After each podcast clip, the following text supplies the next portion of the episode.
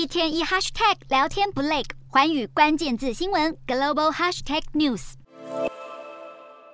中国最近经济不景气，不过股市中有一个概念股却异军突起，那就是供销社。供销社是过去中国计划经济时代的产物，农民会将农产品卖给供销社，然后供销社再提供日常用品给农民。不过到了现代，供销社并没有消失，甚至销售方式也与时俱进。有些供销社就和电商合作，增加农民的销售效率。根据二零二一年的统计，供销社的全国销售总额高达六点二六兆人民币，这个数字超过了中国石油集团的营业收入。其中，农产品销售额是二点八兆元，年增率二十四点三趴；日常用品的销售额一点五兆元，年增率十七点一趴。供销社系统拥有的连锁企业多达六千六百九十七家，配送中心更是超过一万个。然而，大规模恢复供销社也引发专家质疑，背后目的似乎脱离不了中国国家主席习近平企图控制民营企业的野心。中国对供销社的重视，让外界担心中国是否要走回计划经济的回头路，更怕沦为官僚主义的温床。去年就有供销社的官员因为贪腐被逮捕，究竟供销社接下来在中国会如何转型？外界睁大眼睛检视。